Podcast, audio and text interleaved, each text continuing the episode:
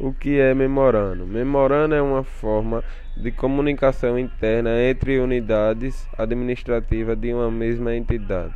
Possui caráter eminentemente administrativo, podendo ser utilizado para exposições de projetos, ideias e diretrizes.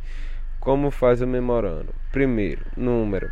Os memorandos costumam apresentar números. Segundo, vocativo. Indica-se o nome do setor para qual será enviado a mensagem remetente e abaixo o setor que o emitiu o destinatário.